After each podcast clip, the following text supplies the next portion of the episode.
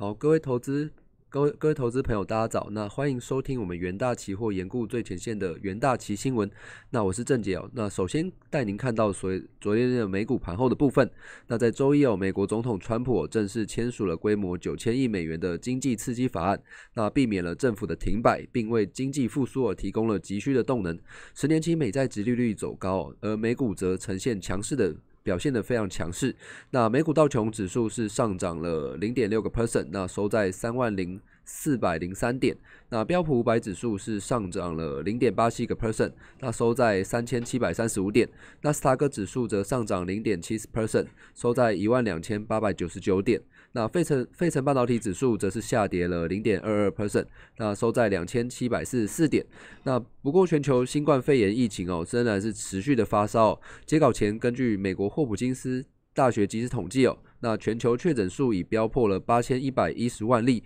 那死亡数已经突破了一百七十七万例。那美国累计确诊人数哦是超过了一千九百二十二万例哦，那累计死亡人数则是超过了三十三点四万例。好，那在昨日。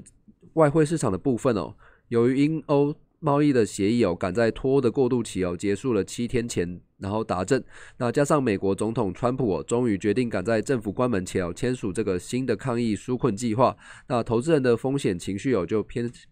偏好比较偏强一点，那欧元哦，周一是表现比较强劲，那首同时呢，美元则是受到另一项讯息释出而疲软，那主要是这个生技公司 Novavax 表示哦，该公司已在美国和墨西哥展开评估这个新冠肺炎新冠候选疫苗的有效性、安全性以及这个免疫原性之三期的试验哦，那该款疫苗也引发了这个强大的免疫反应哦，产生针对病毒。的高度综合抗体，那也让市场是更加的兴奋。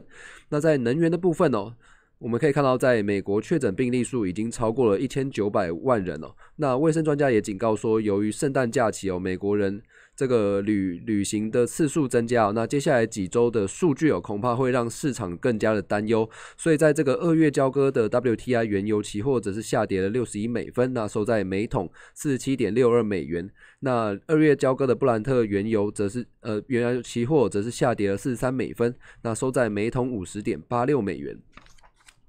好，那瑞穗证券指出，这个假期的新冠。确诊人数仍然是有这个激增的可能哦，而且在这个二零二一年的这个一月四日哦，欧佩克加会议有可能会在通过这个每每日增产五十万桶的这个可能性，那也为这个油价的压力之一哦。那在金属的部分呢，我们可以看到昨日的这个黄金期货价格是收低，那主要是因为这个全球股市的上涨情绪，那让这个黄金的价格是承压的表现。那美国川普呃，美国总统川普周末签署了一项新冠病毒的纾困方案之后，那结束了这个白宫与国会间的短暂对峙。那黄金向来是被。像黄金向来被视为这个美元贬值和大型政府支出的避险工具。那政府为降低这个新冠疫情哦损害的经济程度而推出的这个纾困方案哦，将累积这个巨额的赤字。那这一年哦，黄金一直是受益于这个新冠疫情造成的不稳定性，但在新冠疫苗不断发展而且成功接种的消息打压之下，一直难以守在关键的水准一千九百美元。那在纾困法案签署之后，也提振了这个市场的风险偏好。而在国际新闻的部分呢，我们可以看到，在英国脱欧的过渡期哦，还剩下最后的几天。那英国政府也督促企业为英国脱欧做准备。那英国国英国内阁办公室部长那发布他发布了声明哦，表示企业应该要适应哦英国脱呃脱离这个欧盟哦，成为单一的市场和这个关税同盟的情况。那双方的贸易协议有已经达成哦，接下来的重大变化将针对这个企业。呃，可能是一个挑战或是一个机遇。那并且指出哦，英国企业和公民哦，必须在这个实际和程序上哦改变做准备。而进行最后的准备所拥有的时间哦，也是没有很长，就是非常的短。那政府也表示说，这个企业哦需要了解这个欧盟与英国之间的进出口商品的新规定。那企业还需要对这个欧盟的贸易哦进行海关的申报，而这个运输商则需要获得这个进入肯特郡港口的许可证哦，否则将面临这个罚款。另外哦，这个英国的外交大臣哦，他也表示说，英国正在寻求这个澳洲以及美国。乃至这个世界各国的达成贸易协议，特别是在印太地区哦，因为这个，因为这个，在一个未来哦，可能会成为一个巨大的成长市场。而在国际新闻焦点二的部分哦。英国与欧盟哦，针对这个日本车厂在当地所生产的这个油电混合动力车以及这个电动车哦，决定在关税规定的方面哦，给予这个六年的缓冲时间。那英国与欧盟之间的这个自由贸易协协定哦，它的规定其实是从这个商品哦，若是从这个若是从这个外外地进口这个零件哦，在不超过一定的比例条件下，才可以成为这个零关税零关税的对象。虽然在虽然英国与欧盟哦，在这个自由贸易协定哦达成了共识哦，在全球货物从明年开始哦，也同样不需要征收这个关税。不过说，如果这个商品哦是使用了像是从日本等其他境外进口的零件商品的占比哦是比较高的情况下，那就无法成为这个免税的对象。那另外在个股。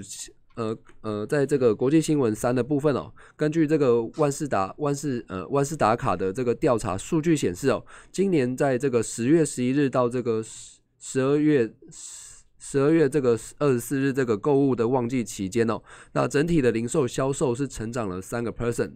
是优于了的这个市场的预期。那数据显示说，这个十月十一日到这个平安夜的期间哦，美国整体的零售销售是成长了三 percent，其中与二零一九年相比哦，美国的线上销售成长了近五十个 percent，占整体的销售额的十九点七 percent，是高于二零一九年的十三点四 percent。